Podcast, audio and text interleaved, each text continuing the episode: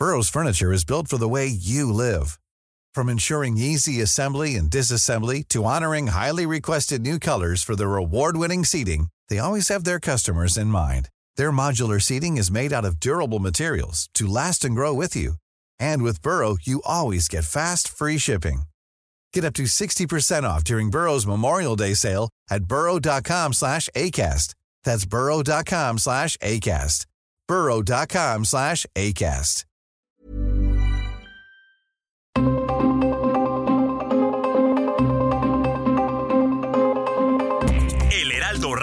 Presenta Zona de Noticias con Manuel Zamacona. Zona de Noticias, el epicentro de la información.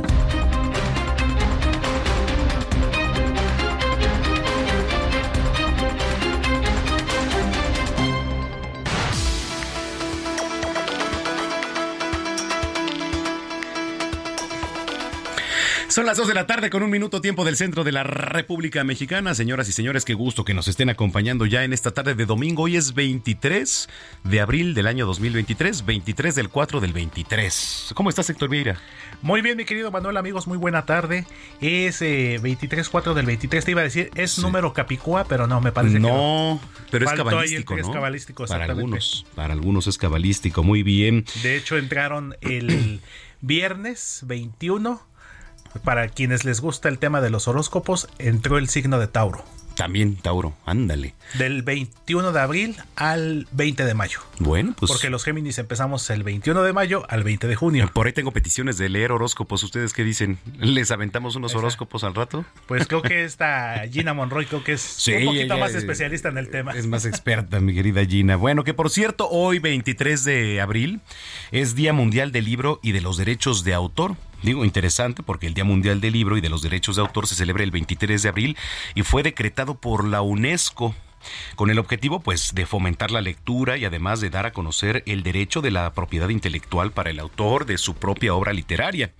Este Día Mundial del Libro tuvo su origen eh, el día 15 de noviembre del año 1995, bueno, pues con un, como una manera de, rendir un homenaje a grandes escritores, como por ejemplo Miguel de Cervantes, eh, Garcilaso de la Vega, William Shakespeare también, este, bueno, en fin, entre otros. Y fue a través de la UNESCO que se decreta el 23 de abril, ya que en esa fecha se celebra el natalicio o muerte de estos ilustres personajes de la literatura. ¿Tienes algún libro en particular que te guste mucho?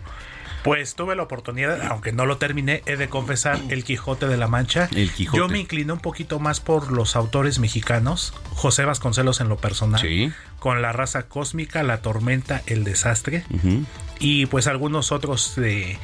Hay polémica con Elena Poniatowska con el tema de la noche de Tlatelolco. Sí, bastante. Pero fueron de los primeros libros que tuve oportunidad, pues por temas de la escuela, de la, sabes, escuela, la clase de historia y todo. Okay. Pero sí, me quedo con José Vasconcelos, que de hecho, entre otras cosas, es mi personaje predilecto de la historia de México. Bueno, pues ahí está. Escríbanos arroba Samacona al aire. Le repito, arroba Samacona al aire. Y también los invitamos para que visiten nuestra página www.heraldodemexico.com.mx. Eh, ahí hay un apartado. Usted le da clic en radio y estamos transmitiendo completamente en vivo desde Insurgente Sur 1271. Aquí está ubicada la Torre Carrachi y al interior nuestras instalaciones desde donde estamos transmitiendo, en donde, bueno, se puede comenzar a decir que agoniza ya, agoniza el cuarto mes del año. Entonces, pues ahí está. Eh, gracias por estarnos sintonizando a lo largo y ancho de la República Mexicana, eh, de norte a sur, de sur a norte, aquí en el Valle de México, tarde calurosa hasta el momento, pero ya viste que pues estos días eh, por la tarde se ha estado nublando bastante fuerte. Entonces... Y de hecho, un fuerte aire que se ha sentido ¿Sí? en los últimos minutos sobre todo al menos aquí en la parte surponiente de la Ciudad de México, y la Secretaría de Prevención de Riesgos de la Ciudad de México decretó también alerta en al menos nueve alcaldías por las altas temperaturas. Por altas temperaturas. Pero ya sabes que el clima a veces es impredecible, ahorita está haciendo un calorón y cuando salimos de aquí de del Heraldo ya está nublado y en una de esas ya te está chispeando, lloviendo. Sí, sí, sí, pues entonces tome sus previsiones, como comenta Héctor, pues nunca está de más. Hombre prevenido, mujer prevenida. Sombrilla, suéter por cualquier cosa, dirían las abuelitas el chipiturco. el chipiturco, pues, muy bien.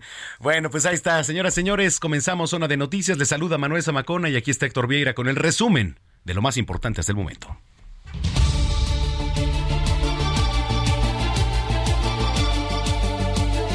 Luego de que el gobierno de Estados Unidos ha insistido en la entrada de sus Fuerzas Armadas para combatir a los cárteles de la droga en México, el secretario de Relaciones Exteriores Marcelo Ebrard afirmó que nuestro país no permitirá que ninguna fuerza militar ponga un pie en territorio mexicano.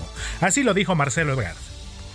Eh, acompañamos al presidente Manuel López Obrador en sus declaraciones el día de ayer. Ningún mexicano o mexicano vamos a permitir que una fuerza militar extranjera ponga un pie en nuestro territorio. Y lo decimos desde pueblo, que eso empieza nuestra patria. Y en temas de la política, el presidente nacional del PAN, Marco Cortés Mendoza, advirtió que la reforma administrativa que propone el presidente Andrés Manuel López Obrador para modificar 23 leyes le dará poderes dictatoriales, así lo dijo Marco Cortés, y abrirá las puertas de par en par a la corrupción en lo que calificó la nueva élite del poder. En información de los estados, la Fiscalía General del Estado de Chihuahua informó que el exgobernador de la entidad, César Duarte, fue hospitalizado la madrugada de este domingo para ser atendido de un problema cardíaco y se encuentra bajo observación. Oficiales de la Secretaría de Seguridad de Jalisco localizaron y aseguraron un vehículo con blindaje artesanal, característico de los grupos criminales, así como cartuchos útiles, esto en una brecha del municipio de Tecoaltiche, en los límites con el estado de Zacatecas. En Puebla, habitantes del municipio de Chignahuapan intentaron linchar a dos personas, a quienes acusaron de haber cometido robos en algunas viviendas de la comunidad de Michac, donde estaban sustrayendo bombas de agua. Un total de 28 personas resultaron lesionadas, esto en temas de la ciudad, luego del choque de una unidad del Metrobús contra un árbol y un poste ocurrido la tarde de ayer sábado sobre la avenida Insurgente Sur al cruce con el eje 3 Sur Baja California, esto en los límites de las colonias Condesa y Roma Sur. En temas internacionales, el Papa Francisco pidió el cese de la violencia y llamó a retomar el diálogo en Sudán, donde los enfrentamientos entre el ejército de aquel país y el grupo paramilitar denominado Fuerzas de Apoyo Rápido han dejado 413 muertos y 3.055 heridos desde el pasado 15 de abril. En información deportiva, el Mallorca, equipo dirigido por el mexicano Javier Aguirre, venció este domingo tres goles a uno al Getafe, con lo que llegó a 40 puntos en la jornada 30 del fútbol español y lo que le permite también acercarse a la permanencia en primera división. Y vámonos en este momento a las calles de la Ciudad de México con el mejor equipo de reporteros viales, por supuesto, el equipo del Heraldo Media Group. Mi compañero y amigo Gerardo Galicia nos tiene el reporte. Mi querido Jerry, ¿cómo estás, amigo? Buena tarde. Muy bien, mi querido Héctor, es un gusto saludarte y tenemos un reporte importante para nuestros amigos que se dirigen a la ciudad de la Eterna Primavera o bien vienen ya de regreso a la Ciudad de México. Ha caído una tremenda granizada que ha dejado el pavimento sumamente resbaloso. De hecho, tenemos ya personal de Capufe elaborando y auxiliando a los automovilistas. Muchos motociclistas han quedado varados y esta granizada ha ocurrido justo a la altura Tres Marías. En la zona alta de esta, la carretera federal y la autopista, hay que manejar con muchísima precaución. El avance que van a encontrar es bastante complicado precisamente por la gran cantidad de granizo que ha caído sobre la carretera, también sobre la autopista, así que habrá que armarse de paciencia y manejar con mucha, mucha precaución si la van a utilizar en los próximos minutos o bien si ya van utilizando esta, la carretera federal o la autopista México-Cuernavaca. Por lo pronto, mi querido Héctor, el reporte, seguimos, por supuesto, muy pendientes. Así es, mi querido Jerry, pues a todos nuestros amigos que nos escuchan en esa parte del sur de la Ciudad de México y ya lo que es casi acercándose a los límites con el estado de Morelos. Y como bien lo dices, Jerry, sobre todo, eh, pues que tengan mucho cuidado históricamente tanto la autopista como la carretera federal México-Cuernavaca pues ha sido escenario de diversos incidentes. Entonces, para nuestros amigos que nos escuchan, mucho cuidado, como bien lo dice Jerry, mucha paciencia y cualquier situación estaremos pendientes, mi querido Jerry. Así es, con todo gusto y seguimos muy muy atentos. Claro que sí, es mi compañero y amigo Gerardo Galicia, reportero vial de El Heraldo Media Group.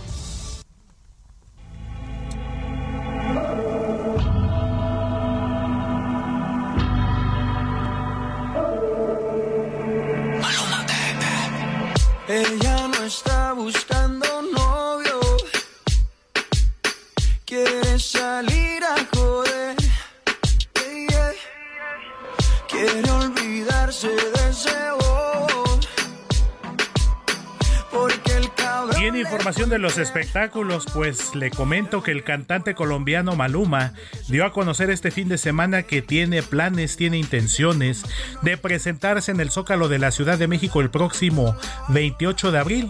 Quizá la fecha ya muchos la empezaron a ubicar. Efectivamente es el día en que la cantante española Rosalía se estará presentando en la también conocida como Plaza de la Constitución de aquí de la capital mexicana. Entonces, él tiene todas las intenciones. Habría que ver ahí alguna negociación, a ver qué implica y a lo mejor hasta en una de esas, mi querido Manuel, nos estará dando Rosalía la sorpresa, un palomazo con Maluma. Mm, híjole, bueno, pues no se descarta nada. De por sí ya pues las cartas están echadas.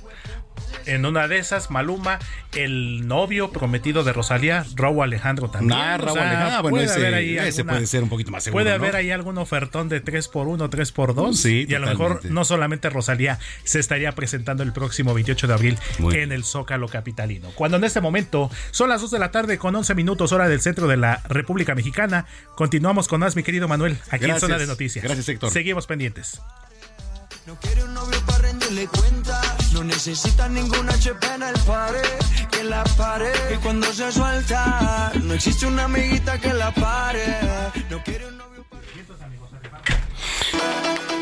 Bueno, pues ya está, ahí son las 2 de la tarde, ya con 12 minutos en el tiempo del centro. Oiga, eh, la Fiscalía General de Justicia obtuvo prisión preventiva contra el ex servidor público de la alcaldía Benito Juárez, Cristian, bueno, eh, ahora se le tiene que llamar, digo, por el debido proceso, Cristian N. Vamos con la información, es de Frida Valencia. ¿No? Bueno, ahorita vamos a tener la, información con mi compañera Frida Valencia. Mientras tanto, allá en Jalisco, déjeme le platico porque el coordinador del PRD en el Senado, Miguel Ángel Mancera, se reunió con el Foro Plural Jalisco. Está afirmando que México está listo para gobernarse eh, y además estar con la coalición. Mayeli Mariscal. Muy buen día, buen día también a todo tu auditorio. En un gobierno de coalición deben de participar los partidos políticos y también asociaciones civiles, esto para provocar una agenda con causa y blindada a ser cumplida. Y México ya está listo para un modelo de alianza competidora para el próximo proceso electoral, aun cuando las ideologías no se complementen, pero sí se acompañen con el objetivo de ganar.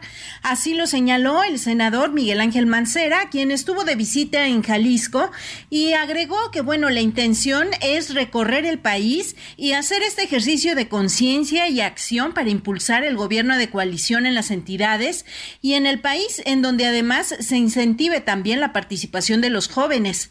En reunión con las y los integrantes del, del Foro Plural Jalisco, señaló que a lo largo de la vida electoral en México se han dado diversas alianzas y coaliciones y al realizar un recorrido histórico puso como ejemplo cuando asumió la presidencia Vicente Fox, esto cuando surgió el primer gobierno de coalición en el año 2000 y sin embargo dijo que este pacto, el que está proponiendo para la próxima contienda electoral, es más que una repartición de cargos, como fue en ese entonces, en el año 2000. Mancera agregó que se trata de una agenda de coincidencia en donde se presentaría el plan de trabajo ante el Senado con una distribución de poder y colaboración del ejercicio de gobierno. Además, eh, bueno, dijo que actualmente son dos entidades en el país las que ya tienen contemplados gobiernos de coalición en sus leyes estatales y que actualmente en la Suprema Corte de Justicia, bajo el expediente 144-2022, ya se analiza un recurso de anticonstitucionalidad, por lo que está a punto de turrón, dice estos gobiernos de coalición, porque bueno, el debate ya es un debate público, ya está ahí en la escena pública y también, por su parte, Salvador Cosío, el, líder integrante del Foro Plural Jalisco, insistió que esta propuesta debe ser cristalizada lo antes posible y que se quite el estigma de que las elecciones ya están resueltas para que así se logre incentivar la participación ciudadana tanto en la propuesta de agenda en caso de que se concrete este gobierno de coalición, pero también el salir a las urnas y poder ejercer el voto. Esa es la información desde Guadalajara. Excelente fin de semana para todos. Muchas gracias, Mayeli Mariscal. Esto en Jalisco. Eh, bueno, ya le platicaba sobre Cristian N. Ahora por el debido proceso se le llama así Cristian N. Eh, la fiscalía obtuvo prisión preventiva. Vamos con Frida Valencia que nos tiene más información. Adelante, Frida. ¿Qué tal, Manuel? Te saludo con muchísimo gusto en este domingo y hoy te comento que la Fiscalía General de Justicia de la Ciudad de México obtuvo prisión preventiva justificada en contra de Cristian Damián N exdelegado en Benito Juárez y exdiputado local, a quien un juez de control le impuso dicha medida cautelar ante el riesgo que se sustraiga de la acción de la ley. Durante la audiencia inicial, el juzgador dio por cumplida la orden de aprehensión, por lo que la gente del Ministerio Público de la Coordinación General de Investigación Territorial formuló la imputación correspondiente. No obstante, la defensa del imputado solicitó la duplicidad del término constitucional, por lo que la autoridad judicial impuso la medida cautelar referida hasta la celebración de la próxima audiencia que se llevará a cabo en el reclusorio preventivo Varonil Norte, por la probable comisión del delito de uso ilegal de facultades y atribuciones cometido por el servidor público. Cabe destacar que Cristian Damián fue aprendido por detectives de la Policía de Inteligencia en Reynosa, Tamaulipas, luego de que intentó ingresar de manera ilegal a Estados Unidos. Lo anterior luego de que en diciembre del año pasado la Fiscalía informó que la representación social había solicitado y obtenido de un juez de control la orden de aprehensión correspondiente por la probable comisión de los delitos ya mencionados. Días después, esta institución solicitó a la Dirección General de Asuntos Policiales Internacionales, la Interpol, de la Fiscalía General de la República, así como al Instituto Nacional de Migración, la emisión de ficha roja y alerta migratoria. La línea de investigación para lograr su ubicación derivó de los trabajos de inteligencia de los detectives de la Policía de Investigación, quienes detectaron que Cristian Damián se desplazó y resguardó en los estados de Morelos, Guanajuato, Querétaro y Tamaulipas. Estos trabajos de campo y de gabinete permitieron establecer que Cristian Damián, al desempeñar funciones en la alcaldía Benito Juárez como delegado de 2015 a 2018, posiblemente realizó actividades financieras ilícitas. A la par, la dependencia señaló que el exdiputado posiblemente encabezó una red de corrupción conformada principalmente por funcionarios de la alcaldía señalada, a quienes se les atribuye el probable otorgamiento de permisos ilegales de construcción, desalojos violentos y extorsiones a empresarios a través de la solicitud de sobornos en efectivo y o departamentos. Ese sería mi reporte hasta el momento. Regreso contigo.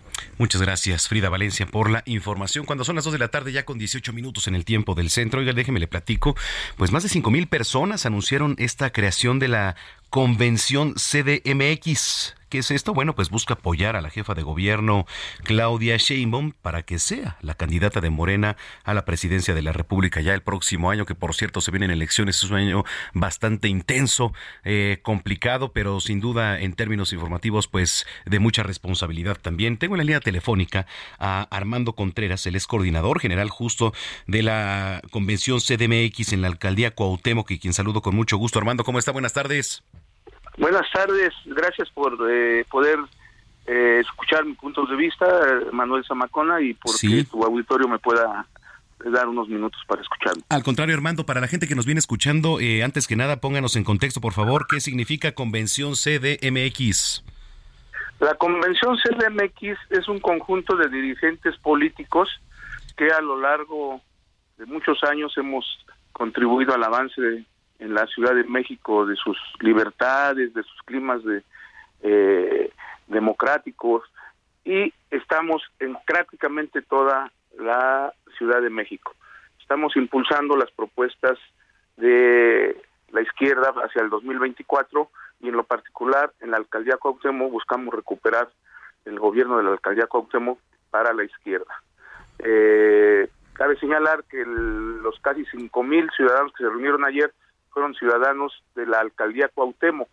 Este evento se reproducirá en todas las alcaldías y tiene como objetivo plantear que consideramos que Claudia Sheinbaum es la mejor propuesta en su momento, de acuerdo a los tiempos electorales, eh, se verá para gobernar el país y profundizar la cuarta transformación. Al mismo tiempo, pues buscamos eh, recuperar la alcaldía Cuauhtémoc. En este caso, consideramos que el gobierno no ha cumplido con las expectativas que le creó a la ciudadanía una propuesta de derecha y que es necesario ya que esa alcaldía vuelva a ser gobernada por la izquierda y a mí se me nombró el coordinador general de esta convención en la alcaldía Cuauhtémoc.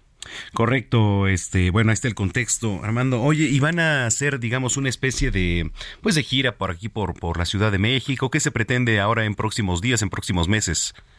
Bueno, en los próximos meses, en mayo, se celebrarán las asambleas en la alcaldía Tlalpan, en la alcaldía Iztapalapa, en la alcaldía Iztacalco, en Tláhuac, en Gustavo Amadero y en Venustiano Carranza.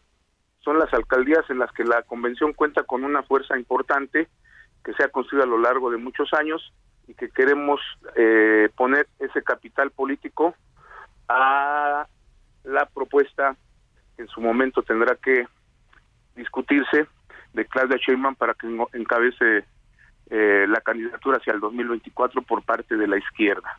la izquierda entendemos que no nada más es Morena, sino es un conjunto de fuerzas que se mueven en todo el país y que tienen que ver también con el movimiento social, tanto sindical, magisterial, urbano y obrero. Entiendo que es un movimiento pues reciente, nuevo. ¿Cómo los ha aceptado la gente? ¿Qué les dice, Armando?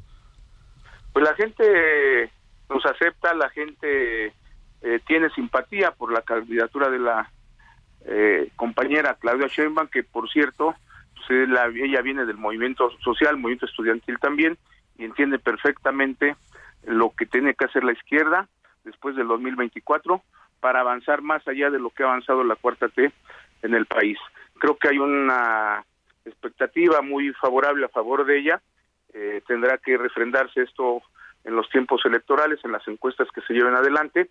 Y bueno, pues estamos trabajando arduamente para escuchar a la ciudadanía, para escuchar sus planteamientos. Hay problemas muy fuertes en la ciudad, está el problema de la gentrificación, que este eh, tenemos propuestas de cómo eh, aminorarla, combatirla, está el problema del agua, de la movilidad y creemos que se ha avanzado mucho en el problema de la seguridad, pero necesitamos eh, que la ciudad sea una ciudad justa, digna y habitable para todos los que aquí vivimos.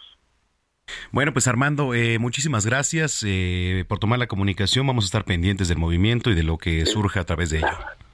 Sí, en su momento quizás, si nos permiten, este, les, informaremos por alguna vía de las fechas de las próximas asambleas para ver si nos pueden acompañar o abrir un espacio para nuestros compañeros de las otras alcaldías. Bueno, pues cuenten con ello aquí, para eso están los micrófonos para informar a la ciudadanía. Muchas gracias, Armando. Gracias y te agradezco la atención. No, al contrario, bueno, pues ahí está. Eh, para que usted tenga en cuenta este movimiento también que se acaba de presentar, es Armando, Armando Contreras, coordinador general de la, de la convención de la CDMX en la alcaldía Cuauhtémoc. Son las 2 de la tarde ya con 23 minutos. Eh, mire, yo le quiero invitar para que nos siga en redes sociales, arroba Samacona al aire, arroba Samacona al aire, y también para que visite nuestra página www.heraldodemexico.com.mx. Regresando de la pausa, ya nos vamos a ir a la, primera pausa del día, le voy a platicar porque es increíble digo, y se volvió tendencia en las redes sociales, estas imágenes, son sensibles, cómo golpean a un joven, un jovencito, a jóvenes ahí en las trajineras en Xochimilco. Eh, me gustaría decir que eh, esto no se, no se da, pero es tiro por viaje. Varios jóvenes que, bueno, eh, adolescentes fueron agredidos por otras personas que comenzaron a golpearlos cuando todavía estaban de paseo ahí sobre las trajineras. Pero bueno, les voy a platicar después de la pausa todo este cuento y además, pues en un lugar turístico por excelencia aquí en la capital. Bueno, oiga, vamos a comenzar con las efemérides musicales de hoy. Un 21 de abril de 1936 nació la leyenda de Roy Orbison. Y por eso escuchamos Pretty Woman. Así que bueno, pues con esto nos vamos a ir a una pausa, no sin antes reiterarle también nuestra vía de comunicación a través del WhatsApp 55 80 69 79 42. Mándenos un mensaje de voz, quiere felicitar a alguien, mandar los mensajes, denuncien también qué está pasando en su colonia, en su unidad habitacional, en su alcaldía, en su calle, háganoslo saber. 55 80 69 79 42. Está usted en el lugar correcto, zona de noticias. Soy Manuel Zamacona, volvemos.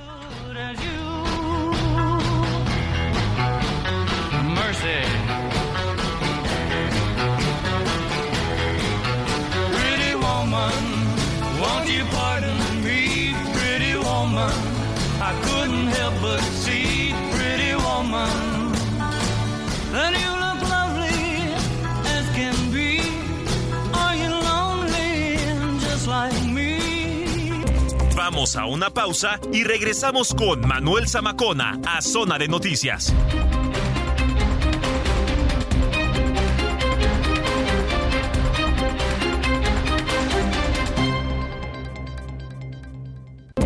Ya estamos de regreso en Zona de Noticias con Manuel Zamacona por El Heraldo Radio.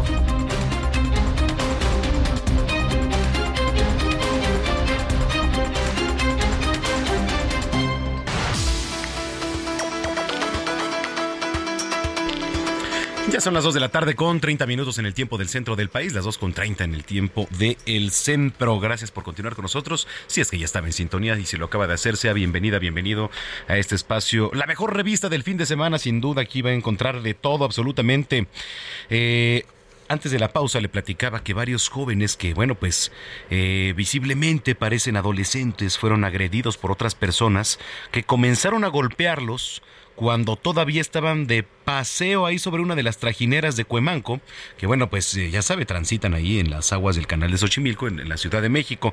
Y entonces se comparte el video en redes sociales y se observa cuando los agresores están dentro de la embarcación y empieza una de peleadera, unos golpes. Y bueno, pues se aprecia que el grupo de jóvenes solo trata de aguantar las agresiones de otros jóvenes que bueno, pues digo, y ahí en el video usted lo va a ver, ahorita los voy a compartir, y si no, visite la página del Heraldo para que pues tenga el panorama completo de, lo que le estoy platicando un poquito, porque están más corpulentos, digamos los otros, con mayor estatura, y no les importa que sean pues jóvenes, niños, ¿no? Eh, y también reciben algunos golpes que sueltan pues para tratar de defenderse los otros, pero pues imagínese, los otros tremendo tamaño, pues claro que los iban a tundir. Y los agresores, eh, los agresores llevan puestas gorras de colores y se ve como toman a un adolescente que lleva una sudadera de color roja, que trata de abrazar a una jovencita. Y pues pese a los intentos por calmar la situación, el joven fue agredido hasta por tres cobardes, porque eso es lo que son estos tipos, cobardes, idiotas, con una gorra, mientras la joven sale y este de la toma que se centra ahí el, el joven golpeado, ¿no?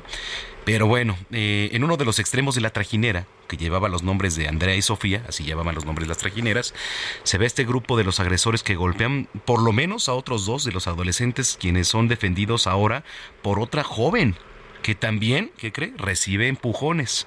Pero los adolescentes con la gorra siguen arremetiendo, ¿eh? los corpulentos, cobardes pocos. Sí, eso. Y bueno, pues eh, la pelea campal fue grabada desde otro ángulo también en un video difundido por el periodista Jorge Becerril, en donde se ve que, bueno, pues al menos tres trajineras están juntas. Algunos de los que estaban paseando en la embarcación se pasan de, de una a otra, ya ve que están juntas, y bueno, pues se desarrolla el pleito. Cuatro adolescentes son severamente golpeados por este grupo de jóvenes que llevaban la gorra. Al momento, le platico, se desconoce el motivo por el que se inició la gresca entre el grupo de jóvenes con la gorra en contra de los adolescentes ahí en esta trajinera. Digo, no se dio a conocer la gravedad de las lesiones de las víctimas. Afortunadamente hubo saldo blanco, pero imagínense, se pasan, se pasan de, de lo que estaban actuando, de los golpes. Bueno, pues están en un canal a uno se le botan los sesos y, puede ahogar al otro. O sea, digo, porque ya en esas instancias la adrenalina corre por la sangre y sí, puede, puede llegar a suceder. ¿Ya han sucedido tragedias en Xochimilco? Sí, las ha habido. ¿Ha habido fallecidos? Sí, los ha habido. Entonces, bueno, pues eh, ahí nada más se lo paso el costo y, a materia de información nada más. Oiga, y rapidísimo en, en otros temas. Durante el mediodía de hoy, la jefa de gobierno de la capital, Claudia Sheinbaum, fue arropada por el cariño, bueno, y el, arropo, ¿no? De cerca de ocho mil tamaulipecos, quienes, bueno, ahí la recibieron hasta con porras, aplausos, abrazos durante la conferencia magistral que se llamó Políticas de Gobierno al Servicio de la Ciudadanía, que por cierto fue impartida por la invitación del Consejo Consultivo de Instituciones de la Educación Superior de Reynosa AC y al ritmo de las guitarras, la marimba, y la marimba, qué rica es la marimba, eh, por cierto, de la canción A Tamaulipas del cantante Brian Barranco. La jefa de gobierno recibió el apoyo de los asistentes a esta plática a través de, pues, algarabía, ya sabe, los carteles que, decían los mensajes. Eh, para las morras es Claudia, nosotros queremos a la primer mujer presidenta, bueno, entre otros mensajes. Pero vamos a escuchar parte de lo que dijo la jefa de gobierno en este marco. No puede haber humano que el pensar que nadie se puede quedar atrás en el desarrollo. No puede haber un pensamiento más humanista que pensar que las mujeres de las maquiladoras se merecen todo. No puede haber pensamiento más humanista que saber que el hombre y mujer del campo se merece todo. Bueno, cuando son las 2 de la tarde ya con 35 minutos, eh, a ver, en la semana, digo, tuvimos esta nota y quise volver a retomarla porque es importante hacerlo por la magnitud que representa. El presidente López Obrador pues anunció la venta del avión presidencial. Ya sabe que tanto revuelo, tanta controversia causó que si se vendía, que si salía en rifa, que si no, que a quién, que se lo iban a rentar para 15 años, que para boda. Bueno, pues finalmente se, se vende el avión a Tayikistán Tayikistán, que bueno, ¿qué le puedo decir? Esta compra eh, se saldó en poco menos de 92 millones de dólares, menos de la mitad del valor original. A ver, imagínese usted, Tayikistán. Digo, eh, entiendo que haya gente de dinero que lo quiere comprar, por supuesto. Pero ¿qué implica todo esto? A ver, y, me y quiero hacer y tocar base con Fernando Gómez Suárez. Él, él, es analista económico especializado en el sector aéreo y turismo, a quien saludo con mucho gusto. Fernando, ¿cómo estás? Buena tarde. Manuel, qué gusto estar contigo esta tarde a tus órdenes. Gracias. Oye, bueno, pues queríamos tocar base contigo. Eh, ¿Qué opinión te merece lo, ocurrido, la venta del avión presidencial que, como lo poníamos en contexto, pues tanta controversia causó en el, en el gobierno de Andrés Manuel López Obrador y lo hace? Así es, Manuel, pues es un mal negocio para el pueblo de México, precisamente porque está muy por debajo del valor.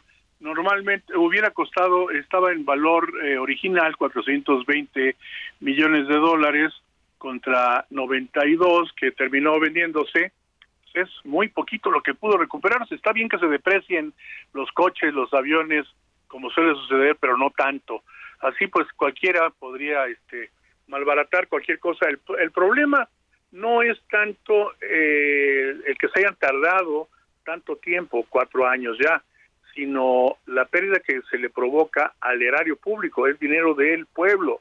Y obviamente pues asumir que se vendió con valor de un avalúo, pero un avalúo del comprador, pues es así como que jugar con medias verdades, porque en realidad debió de haberse pagado un poco más, este, pero ya se hizo, ya se realizó y ahora pues falta ver cuánto eh, habría que adicionar a estos costos, el costo del mantenimiento por haberlo tenido parado, el costo de renta de hangares allá en Los Ángeles, cuando se estuvo promoviendo casi dos años por allá sin éxito, pues es el resultado de una situación en la cual van bajando las ocurrencias, pero sin estrategia. Es decir, sin rumbo trazado, es el problema. Sí, es muy importante decirlo porque creo que hubiera salido más barato y mucho más provechoso el que se utilizara ese avión presidencial siendo una imagen también ante el mundo, ¿no? Así es. De hecho, Manuel, todavía quedan nueve aviones del Estado Mayor Presidencial, del extinto Estado Mayor Presidencial, que eh, tenía a su resguardo estos diez aviones, entre ellos el TP-01, este avión presidencial, eh, eh, está el TP-02, TP-03, etcétera, y una flota de helicópteros y jets ejecutivos que pueden utilizarse para vuelos al interior, aunque sea, incluso algunos en, en el continente.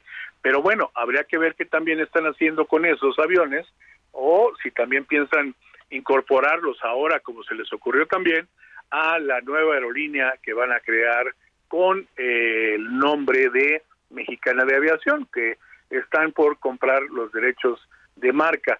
Pero te repito, es una situación que deriva de las ocurrencias sin ton ni son, sin estrategia ejecutiva, sin una visión a largo plazo de cómo se pueden hacer. No obstante que a lo mejor era una buena intención, una buen, un buen discurso el hecho de deshacerse de un lujo como era el avión presidencial con todos estos excesos que este a la vez pues volar en aerolínea comercial pues también implica riesgos para el país al que vayas a visitar o para las instalaciones aeroportuarias e incluso para el público en general eh, porque implica la movilización del máximo eh, poder del jefe del Ejecutivo y obviamente la comitiva que va con él, causando a veces demoras, eh, y hasta que lo aborden con el riesgo de que suceda algo. Y, en temas de emergencia también la propia eh, maniobra, ¿no? Que, que se puede hacer en este tipo de aviones que no lo puede hacer un comercial porque viene gente a bordo. Y sí, perdón, este Fernando, pero yo recuerdo también al, inicio del sexenio que mucha gente, y bueno, lo sigue habiendo, ¿eh? no se quiere subir eh, a un avión donde esté el presidente por el riesgo que representa también, porque sin duda pues es, es algún objetivo, ¿no? Sí, pues, claro, siempre, eh, y esa situación prevalece en cualquier país. Precisamente por eso piden que los mandatarios, cuando visitan sus países, respectivos países, como Estados Unidos, Canadá, piden que lleguen en un avión, eh, aunque sea prestado, precisamente por la seguridad que implica y los riesgos que implica, pero repito, no nada más para el jefe del Ejecutivo y su comitiva, sino para la población en general. Imagínate eh, que hubiese un atentado en instalaciones o que afectara a personas, pero no nada más eso, también la incomodidad que causa, porque no le vas a negar al presidente que te espere 10, 15, 30, 60 minutos, ¿verdad? Porque viene demorado del acto previo o de la ceremonia anterior y pues eso conlleva también a las molestias, que no es la primera vez que sucede, ni con este presidente ni con otros, en otros países también sucede, precisamente por eso hay acuerdos internacionales, pero pues hemos visto que funciona más eh, la disposición y la orden en sentido vertical para poderlo atender. De todas formas hay demoras y hay preocupaciones que no debería de haber. Totalmente. Oye, Fernando, pues yo te agradezco mucho que hayas tomado la comunicación con nosotros. Buen análisis y este, si lo permites, pues estamos en contacto.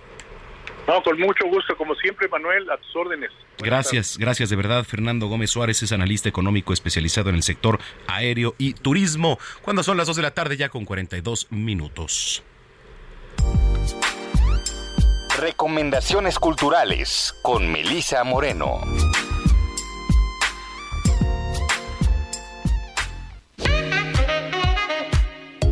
Bienvenidos a la Agenda Cultural del Heraldo de México. Yo soy Melisa Moreno y esta es nuestra selección para Zona de Noticias. Emilia es el relato que nunca se ha contado de Emilia Bassano, la primera poeta de la lengua inglesa. Se rumora que ella fue la dama obscura de los sonetos de Shakespeare, con un pie en el siglo XVII y otro en 2023. Emilia narra de una forma atrevida y divertida la historia de miles de mujeres a través de los tiempos. Se trata de una obra universal, actual y más relevante que nunca. Por otro lado, el elenco está conformado por mujeres de todas las edades procedentes de distintos entornos actorales o étnicos, artistas interdisciplinarias y con capacidad capacidades diferentes. Emilia incita al público a romper con los estereotipos de representación, mostrando y celebrando un universo femenino diverso tal y como es el mundo real. La obra de teatro Emilia se presenta en el Helénico hasta el 21 de mayo, los jueves y viernes a las 8 de la noche, los sábados a las 7 y los domingos a las 6 de la tarde. El artista mexicano Noé Martínez presenta la exposición El cuerpo es más grande que la historia, la cual es parte de una investigación de largo aliento en torno a los episodios esclavistas en México. Él precisa que la cultura huasteca con la que se identifica fue una de las más desmembradas por el sistema de intercambio comercial del virreinato y una de las más olvidadas por el relato oficial y los estudios académicos en México. Martínez interesa en estos pobladores originarios que fueron esclavizados, empilados en barcos o utilizados para cargar mercancías caminando desde el Golfo de México hasta el altiplano. De ahí se desprende un conjunto de dibujos y un poemario en náhuatl. A su vez, los poemas son el guion de una serie de video performance que conciben al cuerpo como un archivo, por lo que para el artista representan una fuente de conocimiento y una vía para sanar las heridas coloniales. El cuerpo es más grande que la historia, se presenta en el Museo Universitario del Chopo hasta el mes de agosto. Esta fue la agenda cultural de esta semana. Yo soy Melisa Moreno y me encuentras en arroba melisototota. Nos escuchamos la siguiente.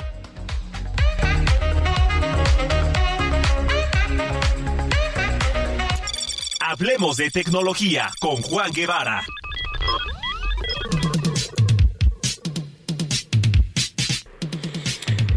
Bueno, me interesa hacer contacto hasta la ciudad espacial allá en Houston con mi querido Juan Guevara. Oye, que por cierto, mi querido Juan Guevara, ya me quitaron la palomita. Son el señor Elon Musk y ya me quitó mi palomita azul de Twitter. Mi queridísimo Manuel Zamacona, pero la última vez que hablamos tú y yo me dijiste que le ibas a pagar a Elon. Sí. O sea, sí ibas a contribuir a la causa. Sí, sí, sí, sí, sí lo voy a hacer, sí lo voy a hacer, ni modo. Ya, como dirían, mañana queda aquello, le voy a decir al señor Mosque. Ahí está el, ahí está el ticket. sí, no, y sabes qué, este, yo sé que hay muchos, mira, te digo, hemos platicado con muchos periodistas las últimas dos semanas de que esto empezó a ser un poquito más fuerte. De hecho, la semana pasada, el jueves, fue cuando empezó ahora sí que la, eh, eh, el tema de quitar las eh, marcas de verificación en Twitter. Y he platicado con muchos periodistas, así como tú comprenderás, y el 80% de los periodistas están rebeldes en el decir, bueno, no pago, no pago, no pago. Y entiendo la posición de, de ellos, pero el perder la verificación tiene, su, tiene sus repercusiones y te reduce el alcance de tus redes, te reduce el, la visibilidad que puedes tener como periodista y lo peor es que te arriesgas a que alguien pueda eh, usurparte, ¿no? tu cuenta. Exacto. Sí, mañana a alguien se le ocurre poner una, una cuenta apócrifa y paga la verificación de alguna manera. No, imagínate. entonces, si vas a tener, o sea, en general se puede tener un problema. Entonces, para aquellos compañeros periodistas eh, y eh, chayoteros, no, no es cierto, este, que escuchen el programa, sí creo que es importante que entiendan que la verificación es un arma, es un escudo de seguridad y para los que tomamos la responsabilidad de un micrófono de alguna manera, es muy importante que sepan que proteger sus cuentas, así como una clave de acceso a sus cuentas de redes sociales es importante, que la marca de verificación es, pues, es una protección importante. Y hablando de eso, yo le proponía a mi querida Jenna Monroy hace unos días para esta, para esta zona tecnológica es cómo incrementar las posibilidades de hacer viral tu contenido. Todo el mundo sueña con ser viral. ¿Y a qué se refiere ser viral? Bueno, ser viral significa conseguir que un, que un video o una publicación se comparta en poco tiempo entre una gran cantidad de usuarios. ¿Sí? Eh, a mí me ha pasado en varias ocasiones que algunos de los contenidos se han vuelto virales. Eh, mira, a mí me pasó una vez que eh, nuestro compañero Sergio Sarmiento tuvo la amabilidad de replicar uno de mis tweets. Bueno, tuve que apagar el teléfono porque este no me paró de sonar eh, el, la retuiteada que me hizo Sergio. Pues yo creo que dos días o tres días seguidos estuvo eh, el contenido que subimos. Mira, eso fue cuando eh, López Obrador este, le dijo que le faltaba cerebro, ya sabes, ¿no? Que López Obrador en ocasiones hace comentarios en sus mañaneras desde mi punto de vista que son absolutamente erróneos eh, sobre todo con un periodista de la calidad de Sergio. Sí. Entonces yo puse mi punto de vista, puse mi punto de vista tagueando a López Obrador diciéndole que bueno, pues que, estaba equivocado ese comentario. Eh, lo puse más fuerte, así que los que quieran ver realmente lo que puse en mi cuenta de Twitter, váyanse a Juan Guevara TV y ahí lo pueden ver. Pero, pero al final del día, este, lo que pasó es que Sergio lo retuitea y entonces se convirtió en un contenido viral. Eh, eso significa que llegamos a ser más vistos por más personas en un número de tiempo corto. Ahora, hay algo que la gente a, lo mejor no sabe, que ninguna red social le enseña tu contenido a todos tus seguidores. O sea, tú puedes tener 100 mil seguidores, un millón de seguidores o 10 millones de seguidores eh, o mil seguidores, eh, pero tu contenido solamente la red social, la que sea, se lo enseña al 10% de tus seguidores más activos, ¿no? Aquellos que constantemente están poniendo el like y el corazoncito y el que, y el que lo comparten. Cuando la red social se da cuenta que, que ese contenido tiene repercusión y eso significa que tus seguidores reaccionan al contenido, es cuando entonces le quita el candado a la red social, Instagram o TikTok o Twitter, y se lo empieza a enseñar a más personas. Por eso el secreto es que cuando, cuando tú tengas un contenido, que ese contenido, tu base de seguidores, el 10% de seguidores que constantemente están contestando a tu contenido, reaccionen de una manera rápida y entonces eso tiene, es el primer paso para hacer viral. Ok. Segundo, eh, las historias, tanto en TikTok como en Facebook como en Instagram, tienden a ser más efectivas, es decir, tienen, tienen a tener más alcance durante las mañanas Existen horarios para publicar, la gente no lo sabe, pero eh, eh, la mejor forma para publicar o, las, las la, forma más efectiva de publicar es publicar historias en las mañanas. Y me refiero de las 6 de la mañana a eso de las ocho y media o 9 de la mañana. Ah, Las historias que se, que se publican después de esas horas tienden a tener menos alcance. Ah. ¿Por qué? Porque, porque la gente, yo no sé si eso tú lo hagas a Macona, pero, pero Fíjate. muchos de nosotros lo hacemos. Ajá. Perdón, los ojos, perdón, perdón, Juan. Es que me habían dicho, por ejemplo, que las publicaciones, digo, había un impacto eh, de una de- a la una de la tarde y luego había otro tráfico importante a las 5 de la tarde. Entonces, mira, por lo regular, si yo subo una publicación a Instagram, lo hago a las 12 del día, una de la tarde. No sé qué tanto impacte, qué tanto no, pero pues tú, tú me dirás. Bueno, lo que pasa es que depende del tipo que del tipo el tipo de publicación que hagas. Las historias tienen las historias tienen que ser publicadas de 6 de la mañana a 8 y media de la mañana, máximo a las 9. Ya. ¿Por qué? Porque porque la gente lo que hace es se levanta, toma el teléfono y aunque no lo creas, se va al baño y se mete a ver historias de Instagram. O sea, Sí, sí, eso sí. es y de TikTok. O sea, la verdad es que eso hacen hombres y mujeres. Entonces, este, eh, creo que eso es importante. Historias. Reels, reels, eh, fotografías, sí tienes la posibilidad de hacerlo a la hora que tú dices. Es decir, entre las 12 de la- del día y las 3 de la tarde, fotografías y reels funcionan mejor. Eh, tienen más alcance y después de las 9 de la noche. Es decir, de 12 a 3 de la tarde y de 9 de la noche en adelante a eso de las de 9 a 11. Imagínate el horario de prime time en televisión, ya sabes, ¿no? De las 8 y media a las 11 y media es más o menos eh, eh, reels y, y fotografías. Y eh, eh, en vivos, por ejemplo, funcionan mejor en la noche. Si vas a hacer un live en Instagram o en, o en TikTok o alguna cosa así, eh, es bueno hacerlos en las noches, porque entonces tienes más alcance. La gente Claro. está constantemente después del día, empieza a hacer. Entonces, estas son cosas que les ayudan a hacer virales su contenido.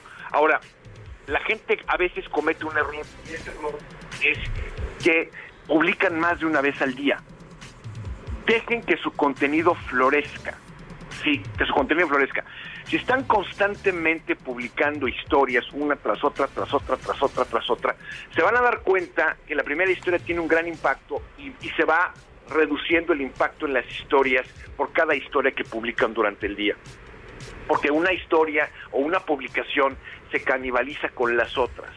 Algún día hagan una historia, algún día hagan un reel, algún día hagan una, una fotografía, etcétera, un live, de manera que sus seguidores tengan y el algoritmo tenga la capacidad de poder absorber eh, lo que están haciendo, porque lo que hace el algoritmo es que una vez que publican algo, cancela la publicación anterior, es decir, le pone menos atención a la anterior y pone más atención a la más actual. Por eso tienen que dejar que su, que su contenido se marine, ¿no? Como diría nuestra amiga Paulina Bascal, que, que, que le sacas saborcito, que lo marines, para que entonces tengan más, más este, eh, flexibilidad y tengan más posibilidades de ser, de ser virales. Oye, El ¿qué- utilizar los hashtags, muy Ajá. importante. Ah, también los hashtags, sí, por supuesto, para que para que se haya comunidad. Oye, este, la gente que te viene escuchando, mi estimado Juan Guevara, ¿en dónde te puedes seguir en redes sociales? Si se quedó con alguna duda, ¿en dónde te contacta? A ver, rápidamente, y Juan Guevara TV, se lo repito, Juan Guevara TV, para que me manden sus preguntas y comentarios, y los vamos a Correcto. Oye, te mando un abrazo, que tengas buena semana y estamos en comunicación, Juan. Órale, un saludo, gracias. Gracias, Juan Guevara, desde la ciudad espacial, allá en Houston, Texas. Bueno, pues vamos a continuar con la selección musical de hoy, con estrenos y ahora por parte del puertorriqueño Anuel. Anuel A, o es doble A, ¿no? Anuel doble A. Junto a la leyenda Wisin, quienes lanzaron su nuevo sencillo titulado Mi Ex. Y es lo que estamos escuchando ya en este momento. Yo lo invito para que nos siga en redes sociales, nos escriba arroba zamacona al aire y que visite nuestra página www.heraldodemexico.com.mx. Y también a nuestro WhatsApp, mándenos mensaje de voz 55 80 69 79 42. Está usted en el lugar correcto, que es zona de noticias a través de la señal de Heraldo Radio. Soy Manuel Zamacona y ya volvemos.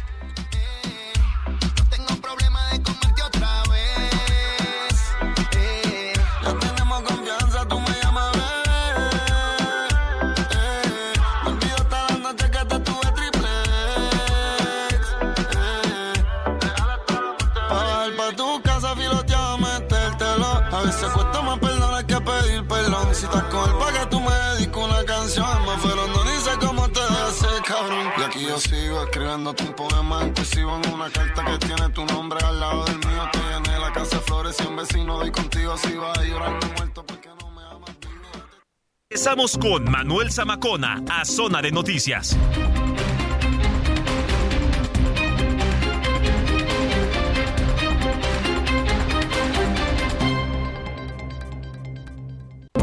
Ya estamos de regreso en Zona de Noticias con Manuel Zamacona por El Heraldo Radio.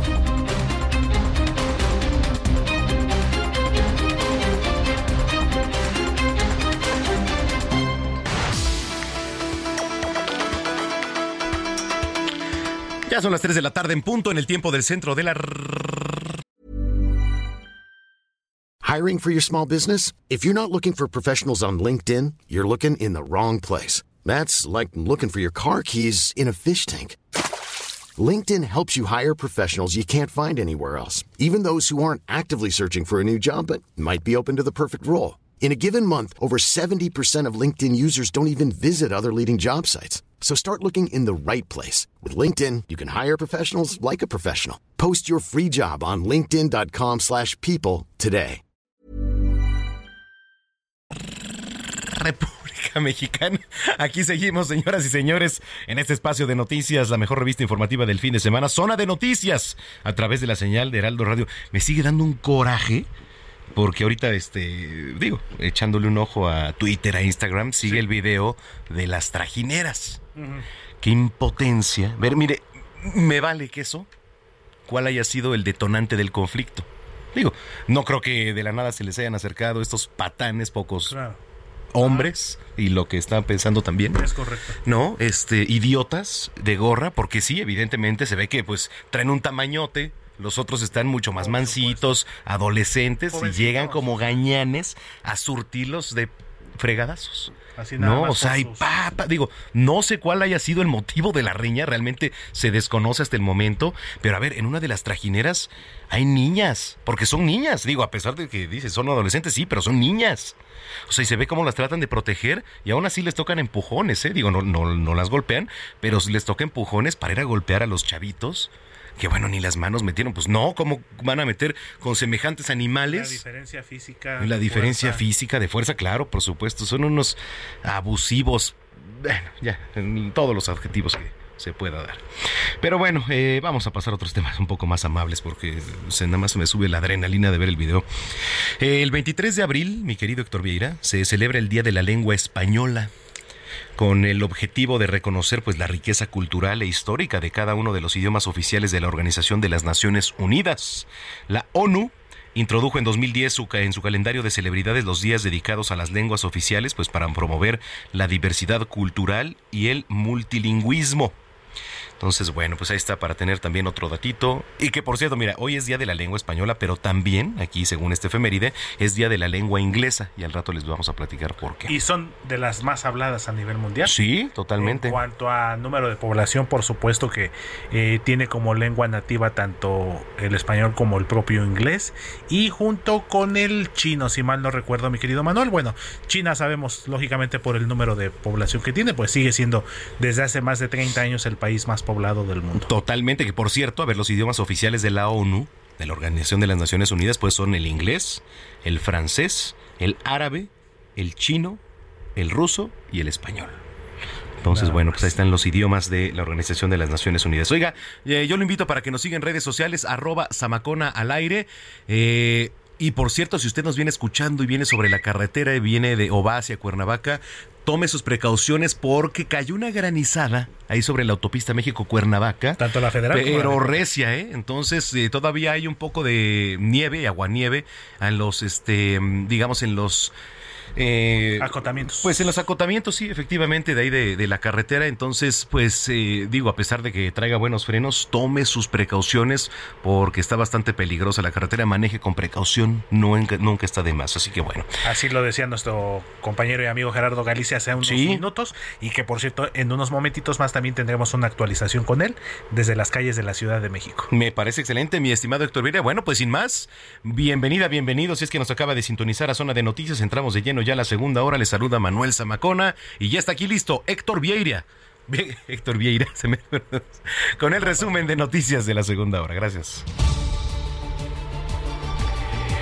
El secretario de Relaciones Exteriores Marcelo Ebrard anunció hace unos minutos en sus redes sociales que cinco ciudadanos mexicanos y dos de sus familiares fueron rescatados sanos y salvos de Sudán, país africano que vive un conflicto interno desde el pasado 15 de abril, y tomaron un vuelo organizado por el gobierno de España. En información de nuestro país, el gobernador de Morelos, Cuauhtémoc Blanco Bravo, y la titular de la Secretaría del Bienestar Federal, Ariadna Montiel, acordaron pagar en conjunto la apuesta que pactaron esta semana tras el empate a un gol entre el Club América y los Pumas de la Universidad Nacional, que consistirá en la donación de sillas de ruedas para personas necesitadas, tanto del estado de Morelos como de la Ciudad de México. En temas internacionales, nueve adolescentes resultaron heridos durante un tiroteo registrado este domingo en una fiesta de graduación en el condado de Jasper, en Texas, aunque las autoridades no han dado a conocer si se detuvo a él o los responsables de este ataque. En información deportiva, el futbolista mexicano Santiago Jiménez igualó la marca de sus compatriotas Javier Chicharito Hernández y Luis García Postigo de 20 goles en su primera temporada en Europa al anotar el segundo tanto en el triunfo de su equipo, el Feyenoord, que se impuso 3 goles a 1 al Utrecht, esto en la actividad de la Liga de Países Bajos. Y como lo comentábamos hace unos momentos, vamos nuevamente a las calles de la Ciudad de México con mi compañero y amigo Gerardo Galicia, quien nos tiene una actualización sobre materia vial en las calles de la capital. Mi querido Jerry, te saludo con gusto, amigo. Buena tarde de nuevo.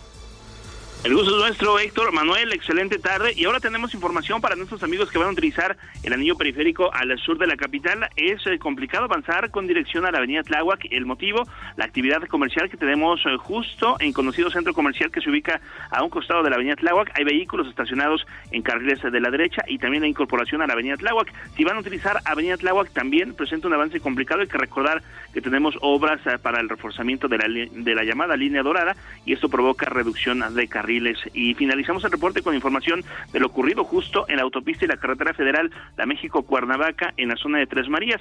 Sigue siendo muy complicado el avance, ya no llueve, pero tenemos eh, bastante granizo acumulado sobre la carretera, también en la autopista, y eso provoca un avance complicado, además de que se generaron algunos incidentes precisamente porque algunos eh, vehículos patinaron, sobre todo motociclistas, ellos de plano tuvieron que detenerse para evitar accidentes mayores, pero también algunos vehículos terminaron sobre el acotamiento, algunos eh, se salieron del camino, sobre todo en la carretera federal, así que habrá que tomarlo en cuenta y manejar con mucha, mucha precaución si van a utilizar la autopista o la carretera federal México-Cuernavaca. Y por lo pronto, el reporte. Así es, mi querido Jerry, pues seguimos invitando a nuestros amigos que se encuentran en estos puntos de la ciudad, autopista y carretera federal México-Cuernavaca, las condiciones del pavimento debido a esta granizada que eh, cayó hace un rato en esa zona del sur de la ciudad y como bien lo dice Jerry, también en el, en el suroriente, aquí en esta parte de la Avenida Tláhuac y Periférico Oriente. Estamos en contacto, mi querido Jerry. Buen camino, cuídate mucho, por favor, y seguimos en contacto. Claro que sí, excelente tarde. Abrazo. Gracias, Gerardo Galicia, compañero y amigo reportero vial del Heraldo Media Group.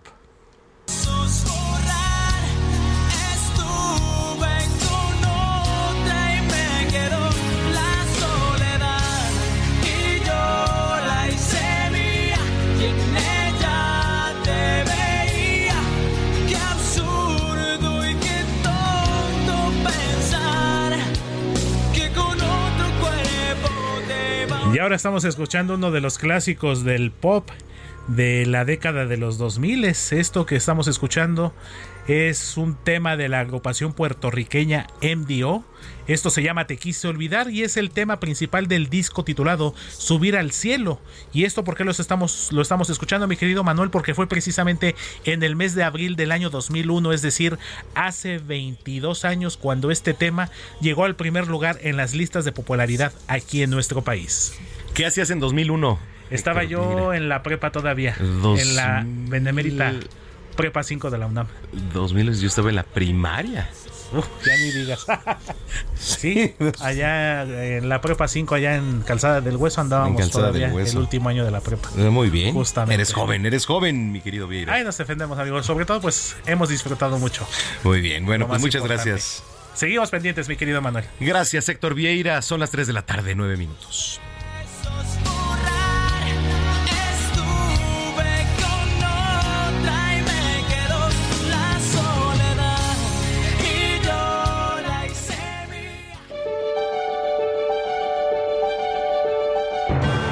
Cine, cámara, acción con Gonzalo Lira.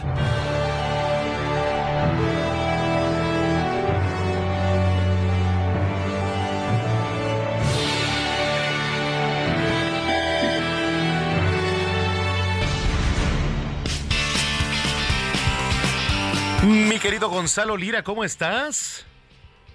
¿Cómo estás? Yo contento de saludarte, como siempre. Igualmente, como todos los domingos, con las mejores recomendaciones, tú dices con qué arrancamos. Esa es la, ventaja de no debernos dinero, es que nos saludamos siempre con Sí, exactamente. Oye, sí, sí puede ser el dinero un detonante, ¿eh? Para, para este, meter un bloqueo ahí. Se acabe amistades, este, todo, muchas, todo. Muchas, muchas cosas que pueden pasar, pero mira, no es el caso, así que no tenemos que preocuparnos por al menos eso, al menos eso. Este, pues, ¿qué te parece si nos vamos quiero, quiero, quiero intentar retomar, lo que pasa es que no siempre se puede, pero quiero intentar retomar aquella dinámica que teníamos de la buena, la mala y la fea. Este, en términos de lanzamientos que sean series o que sean películas, pues para ver en casa o para ver en plataformas. Entonces no sé si te interesa, porque esta semana tenemos dos buenas, una mala y una fea. Entonces no sé por cuál quieres que empezamos.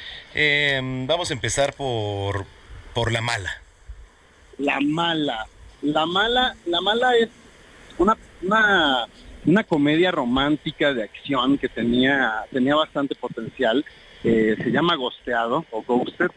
Es con, con Chris Evans y con Ana de Armas. Y la encuentran en, en Apple TV Plus. ¿De qué se trata Gosteado? Pues Gosteado es la historia de una primera cita que sale perfecta. Imagínate, Manuel. Este, tú sales con la chica es guapísima, pues es Ana de Armas, imagínate, se llevan increíble y de repente ya te gusta. No, ya no te contesta los mensajes, ya no que te contesta las llamadas y tú te empiezas a preguntar, bueno, pues qué está pasando, ¿no? Porque si lo pasamos también es que eh, no, no aparece, la empiezas a buscar y cuando logras hacer contacto con ella te involucras sin darte cuenta y sin quererlo en una red que tiene que ver con espionaje, este, villanos internacionales, etcétera, etcétera. Y y pues a partir de ahí la película pasa de ser una comedia romántica a ser una comedia eh, de acción y lo, creo que lo que lo que pasa con esta película es que con esa premisa que estaba pues, divertida la verdad o sea descubrir que que tu que tu date que te gustó este, al final de cuentas eh, te gustó porque está metida en una intriga internacional eh, cae precisamente en el problema de que para creer que ambos son capaces de tanto por amor, pues tendrás que creerles la química. Y creo que eh, Chris Evans y Ana de Armas no tienen la química que es necesaria para, para poder hacer una pareja creíble y que entonces pues te, dejes llevar. Digo, es mala, pero no es fea. Entonces, eh, se, se, puede ver, se puede ver, es como para dominguito, como no, este, sin mucho que pensar o sin quererte involucrar demasiado en la película porque tienes otros asuntos eh, que atender quizá eh, con la compañía. Esa sería la mala. Ahora, ¿quieres que nos vayamos con las buenas o con la fea? No, vámonos con la fea. La fea, híjole, me, me, da mucha pena porque yo siempre procuro, y tú lo sabes, eh, trato aquí de, hacer recomendaciones y, que a veces sean de cine mexicano, que estén en plataformas que no sean las más grandes. Y ahora se trata de una película mexicana, pero que está en la plataforma más grande de streaming, que sería Netflix y la película es Fuga de Reinas con Marta Higareda y, y, otras eh, actrices mexicanas que, este, que aparecen por ahí y que la verdad es que, híjole, sí está bastante, bastante, bastante fea. Es la historia de pues un grupo de amigas que no tienen eh, mucha suerte, pues casi casi que en ningún, en ningún rubro, ¿no? Algunas este, no tienen suerte en, en los aspectos románticos, otras de ellas no tienen suerte en lo laboral, etcétera, etcétera, y deciden que van a hacer un viaje de esos viajes que eh, uno cree que le van a cambiar la vida. Y, y, la película con lo que, con la convención que juega es que normalmente cuando vemos una película de chicas que se van de viaje, eh, pues como que es muy predecible lo que puede llegar a pasar. Sin embargo, aquí al querer romper esas predicciones, pues, y, quererle dar la vuelta y decir como, bueno, no, este, no todas las, eh, las mujeres y los personajes femeninos quieren lo mismo, eh, termina siendo una película que protagonizan mujeres, pero que parece que la escribió un hombre, ¿no? O sea que todo lo que pasa dentro de la película le pudiera haber pasado a los hombres y aunque al principio se siente pues, refrescante porque dice, ah, órale, nunca me hubiera imaginado a estas actrices echando piropos ñeros, ¿no? A, los hombres en media carretera o involucradas en situaciones de acción, se va gastando porque justo creo que no se siente creíble en el momento en el que parece ser escrita para personajes masculinos. Y lo raro es que Marta Gareda es quien escribió la película y quien la produce, lo cual habla de que si bien tiene la intención de cambiar el género, pues lo hace a partir de que sus referencias son otras películas similares, pero con hombres protagonistas y realmente no, no está cambiando mucho la, la fórmula. Y de ahí nos vamos con dos de las buenas. ¿Te parece bien? Eso me parece excelente. Una es para que la vean en su casa y otra es para que la vean en los cines. La primera es una comedia romántica, se llama Rye Lane, R-Y-E, eh, Lane, Lane, L-A-N-E, que es el nombre de una zona en la ciudad de Londres, en la cual se conocen los dos protagonistas de esta película. Son dos chicos afro-británicos eh, que se conocen porque el, el galán está llorando metido en un excusado. Está llorando, está pasándosela muy mal y entonces llega esa chica eh, fuerte, grande y le dice, ¿sabes qué? Este, vente, vámonos a dar una vuelta. Y se van a dar una vuelta por el vecindario, que además es eh, pues un vecindario muy popular entre los jóvenes allá en Londres porque eh, es, es muy diverso, este, hay gente de, pues de todas las culturas, etcétera. Y entonces la, la película se convierte en una especie de homenaje a, a esa zona de la ciudad y de paso, pues un referente de por qué la juventud británica eh, es como es hoy en día, eh, habla de, es una comedia romántica y habla del romance, pero justo rompe como, como con muchas eh, convenciones, ¿no? Y aquí lo hace de una forma muy entretenida y muy divertida. Esa sería una. Y la otra la encuentran en Apple TV Plus. Bueno, Ray Lane la encuentran en Star Plus y de ahí se pueden saltar a Apple TV Plus y pueden ver Tetris. Tetris con Taron Egerton, que es la historia precisamente de la persona que inventó este juego. Pero como el juego termina siendo una especie de herramienta para eh, también hacer presiones políticas, económicas, eh, durante la época en la que pues la, la Unión Soviética estaba, estaba valiendo, los Estados Unidos traían ahí sus pleitos. Es una película muy entretenida y que precisamente nos habla de cómo muchas veces un jueguito tan sencillo como, como Tetris, cuando hay tantas cosas involucradas que tienen que ver con, con dinero, con prestigio, pues terminan politizándose y a veces eh, hay historias detrás de eso que ni siquiera conocemos. Oye, entonces está eh, Ryan Lane en Star Plus y Tetris en Apple, ¿me dijiste? En Apple TV Plus, sí. Y digo, y si quieren ver las otras, Fuga de Reinas está en Netflix y este y, la otra la encuentran en ¿La de Gosteado? Sí, Gosteado la encuentran también en Apple TV Plus, perdón. Oye, ¿ya tuviste oportunidad de ver la de El Exorcista del Papa? No he visto El Exorcista del Papa. Yo tampoco. No he visto. Ahí está. Entonces, ¿qué me andas haciendo? Hasta me dio pena. Dije, no le, le va a quedar mal, pero bueno. No, bueno, pero ya la, la ¿cuál tenemos. Fue la última que viste tú? Este, Godzilla, ¿no? Creo. No, digamos que a medias Mario Bros, porque me vi para adentro un poquito a mitad de la película. Sí, pero sí, sí, sí, sí. introspeccionar, ¿no? introspección a la mitad de la película. Pero buena, buena la, la, la, de Mario Bros. Oye, mi querido Gonza, pues ¿dónde la gente te puede escuchar en las redes sociales que te viene escuchando? Claro que sí, en arroba gonis, G-O-N-Y-Z, ahí, ahí me Bueno, pues un abrazo, saludos y buena semana. Igualmente para ti. Abrazo. Gracias, Gonzalo Lira, aquí en Zona de Noticias. Son las 3 de la tarde ya con 18 minutos. Teatro y más con Berch Skerli.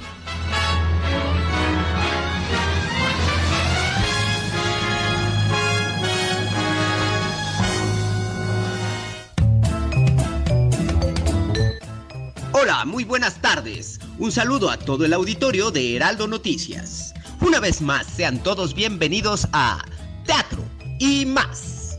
En este segmento haremos un recorrido dentro de los montajes más relevantes de la escena teatral de la Ciudad de México.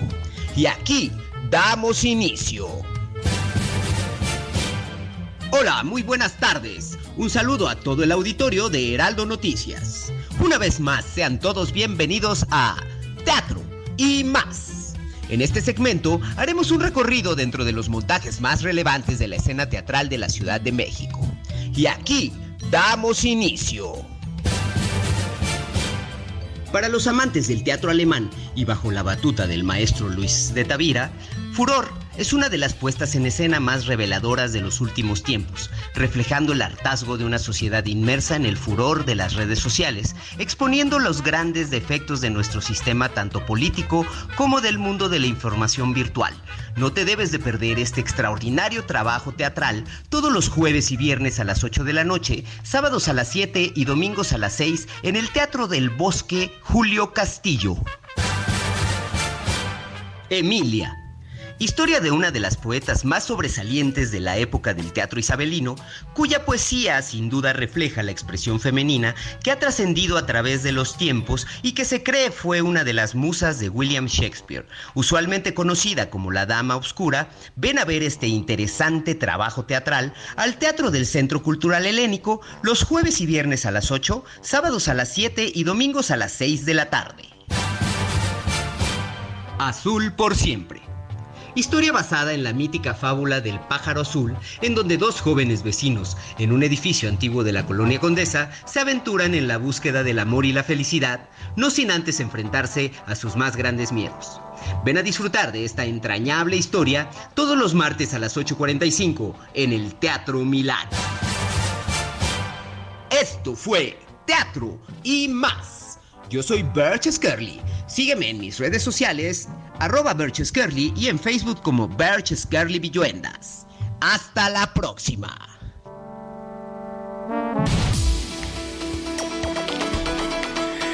Las 3 de la tarde con 21 minutos. Gracias por las recomendaciones a Berches Kerli. Oiga, bueno, pues a partir de este fin de semana comenzaron ya diversos operativos con policías en bares de Tijuana. ¿Para qué? Pues para tratar de inhibir diversos delitos. Vamos hasta la ciudad fronteriza con mi querida Ana Laura Wong, que por cierto, bueno, pues saludos a todas y todos los que nos escuchan allá en Tijuana, Baja California. Adelante. Y a partir de este viernes 21 de abril y los próximos fines de semana se estará llevando a cabo operativos en antros y bares por parte de la Dirección de Inspección y Verificación Municipal con el fin de supervisar que los establecimientos cumplan con la normatividad y garanticen seguridad de los asistentes. Serán 60 inspectores que se estarán desplegando en los principales puntos de la ciudad acompañados de la Policía Municipal. En estos operativos tiene el fin de revisar los establecimientos cuenten con la documentación en regla, detectores de metal en la entrada que no excedan el aforo ni ingresen menores de edad, que haya condiciones de seguridad e higiene, así como campañas preventivas sobre el consumo de alcohol. Además, estarán llevando a cabo el programa preventivo Si bebes no manejes en puntos clave como el primer cuadro de la ciudad o zona río para concientizar a las personas sobre los riesgos del consumo excesivo de alcohol. Cabe mencionar que estas acciones se toman después de las recientes manifestaciones por parte de los colectivos de desaparecidos en Mexicali, esto por casos de desaparición forzada en bares. Esa es la información desde Tijuana, Baja California. Muchas gracias por la información, Ana Laura que por cierto, eh, allá en Hidalgo, eh, allá en Hidalgo algunos jóvenes universitarios también resultaron heridos después de, después de una pelea y, los cuerpos de emergencia hicieron labor. Regresando de la pausa le voy a platicar por qué fue que detonó esta pelea ya en, en el estado de Hidalgo. Mientras tanto, yo lo invito para que se sume a nuestras redes sociales, arroba Heraldo de México y arroba Zamacona al aire. Saludos, eh, nos escribe Ana Silvia de la alcaldía Benito Juárez. Dice, aquí hay un bache enorme que no arreglan desde hace días. Ojalá nos puedan escuchar las autoridades. Sí, bueno, pues para eso estamos también. Y, y ¿sabe qué? El señor Felipe nos escribe. No hay luz ahí en la calle. ¿En dónde está, señor Felipe? A ver si nos puede mandar la ubicación. Ahorita la vamos, le vamos a dar lectura. Otro más aquí desde la alcaldía Iztapalapa. Nos dice Frida. ¿Frida qué? Ah, no, Frida. Esquinca, ya, aquí está, Frida Esquinca. Nos dice Zamacona, llevamos días con el problema del agua aquí en la alcaldía y nada más no se resuelve. Bueno, pues eh, ahí eh, saludos también a Oaxaca que nos están escribiendo y saludos también a los, a los que nos vienen escuchando, a Alexa y a Mateo que les mando un abrazo enorme a los dos y a Pedro también. Y este, y bueno, pues gracias a todos los que nos están sintonizando. están riendo aquí, me están haciendo burla, pero no pasa nada. Oiga, bueno, vámonos a la pausa. Eh, en zona de noticias, los estrenos no paran y estamos escuchando lo más nuevo eh, del colombiano Faith junto a Sean Paul, que es Niña Bonita. No le cambie porque regresamos con la última media hora de información. Soy Manuel Zamacón, está usted en el lugar correcto. Ya volvemos. Yo que ni miro al cielo hago sino tirarte. Yeah. Niña bonita, ¿qué vas a hacer? Nos vemos ahorita. Llegaste rota y yo te cuide. Hago de todo por esa. Vamos a una pausa y regresamos con Manuel Zamacona a Zona de Noticias.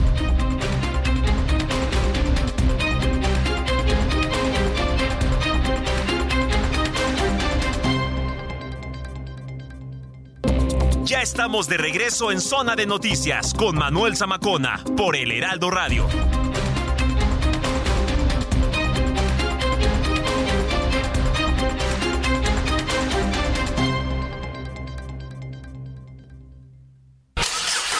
¿Viajas por carretera? Consulta la cuenta de Twitter Guardia Nacional Carreteras. En arroba gn-carreteras podrás revisar en tiempo real si hay accidentes o bloqueos, así como las condiciones del tránsito vehicular en las carreteras federales. Esta información evitará que te quedes atrapado y te ofrecerá posibles alternativas para completar tus viajes. Consulta arroba gn-carreteras y viaja seguro por las carreteras federales del país. Heraldo Media Group.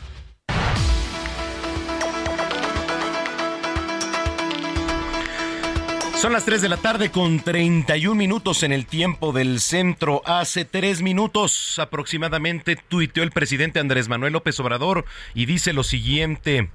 Eh, ay, ya se me borró el tuit. Ahí va bien entonado. A ver, den un segundo. Acá está ya, ya lo encontré.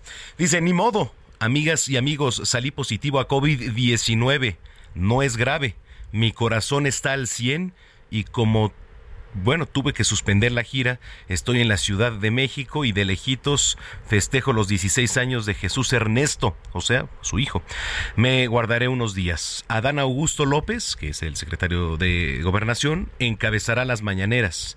Nos vemos pronto. Esto es lo que tuitea hace unos minutitos el presidente Andrés Manuel López Obrador, quien confirma que tiene COVID-19. Le voy a repetir el tuit de lo que ha eh, pues, eh, puesto el presidente de la República, Andrés Manuel López Obrador, a través de sus cuentas oficiales, que es arroba López Obrador-bajo. Le repito, dice, ni modo, amigas y amigos, salí positivo a COVID-19, no es grave. Mi corazón está al 100 y como tuve que suspender la gira, estoy en la Ciudad de México y de lejitos festejo los 16 años de Jesús Ernesto. Me guardaré unos días. Adán Augusto López encabezará las mañaneras. Nos vemos pronto. Bueno, pues eh, que se recupere pronto, que se recupere pronto el presidente Andrés Manuel López Obrador. Esta información ya está corriendo, ¿eh? pero usted se informó aquí a través de la señal de Heraldo Radio en zona de noticias. Así que bueno, pues esto es información de último momento. Ya son las 3 de la tarde con 32 minutos en el tiempo del centro. Oiga, eh, le platico rapidísimo. Hoy es, y ya se lo decía al inicio, hoy es Día Internacional del Libro y de los Derechos de Autor. ¿Y quién más que Edson Alanmilla, promotor cultural, para platicar sobre el tema? ¿Cómo estás, querido Edson? ¿Cómo estás, Manuel? Buenas tardes. Este domingo, efectivamente, toda la gente que nos dedicamos a la industria editorial, a la industria de los libros, eh, estamos festejando el Día Mundial del Libro y del, y del Derecho de Autor, fijado por la UNESCO desde 1995 y en parte porque se habla que el 23 de abril habrán eh, fallecido, eh, habrían fallecido Cervantes y Shakespeare. Y también por ahí un poco eh, mencionan a Inca Garcilaso de la Vega. Pero bueno, esto nos sirve de pretexto, Manuel, para celebrar el libro, la lectura. Y yo te doy un dato. Em, el año pasado, en, en general, los, los mexicanos leyeron, de acuerdo al INEGI, 3.9 libros en Chile se leen entre cuatro y cinco libros, en Argentina no, no bajan de seis libros al año, y bueno, pues ahí vamos con, con, con la comunidad lectora y esperamos que cada vez se lea, se lea más. Es un, eh, siempre en, en, en este día, el Día Mundial del Libro, se habla mucho sobre los beneficios de la lectura, pero yo, yo te comentaría que, mm, por supuesto, tiene beneficios, pero el mayor es eh, tratar de eh, trabajar con la posible infelicidad que tenemos los seres humanos. Te, lo comento rápidamente. Eh, constantemente, y tenemos una condición los seres humanos, deseamos vivir otras vidas, ¿sabes? Ahorita te estaba escuchando con la, la, las películas y las historias en el cine, por ejemplo, ¿no? Y si, siempre tratamos de fabular, siempre eso es nuestra condición, pero si incluso nos obsesionamos por otras vidas. Pero ¿qué sucede?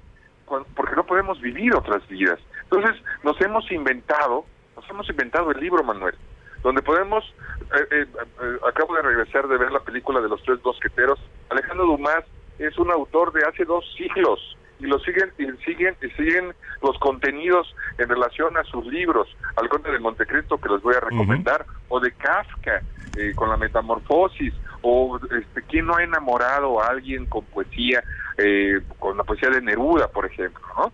entonces eh, sí es eh, hablar un poco de la condición humana pero también sabes un, día es como estos días de celebración también eh, todo el mundo habla diciendo, bueno, hay que leer 20 minutos, hay que leer eh, este, eh, a ciertos autores, etcétera. Y Daniel Penac, un eh, sociólogo francés, un escritor francés, escribió hace algunos años un libro maravilloso que se llama como una novela. Es un ensayo, pero en, en ese libro nos, nos plantea los 10 derechos imprescriptibles del lector. Y uno de los derechos, Manuel, es el derecho a no leer.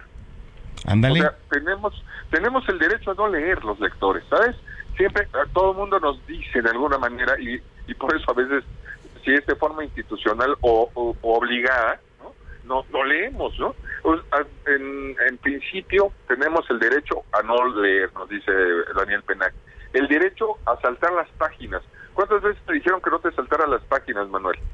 Híjole, sí, sí, por supuesto.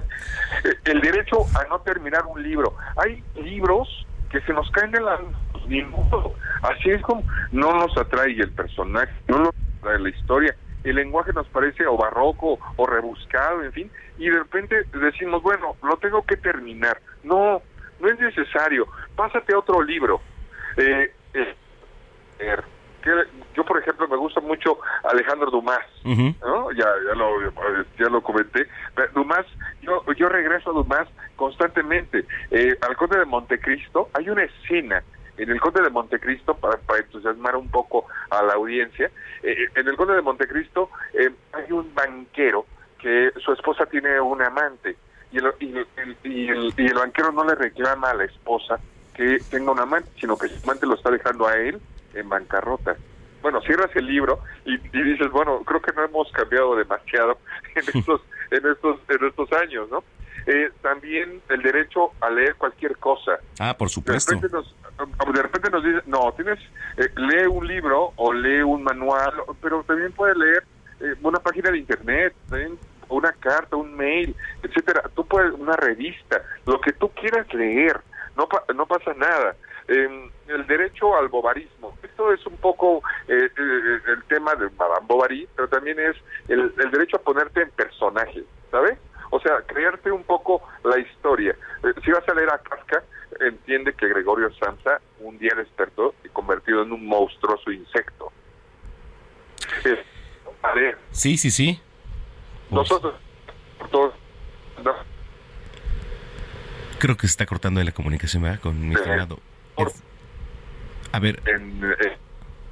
No, mira, se está cortando la comunicación y estamos tratando de restablecerla con Edson Alamilla, pero sí, efectivamente, bueno, eh, no importa, o sea, eh, lo central y lo que queríamos escuchar de Edson Alamilla era eso, ¿no? Eh, el tema de la lectura y la libertad que tenemos para hacerla. Como recomendación, pues, eh, y para hacer una sociedad mejor hay que leer, y digo, no está mal el spot, 20 minutos al día. En fin, bueno, pues vamos a tratar de contactar a Edson Alamilla un poquito más adelante. Mientras tanto, le platico, ya son las 3 de la tarde con 38 minutos. Zona de Deportes con Roberto San Germán.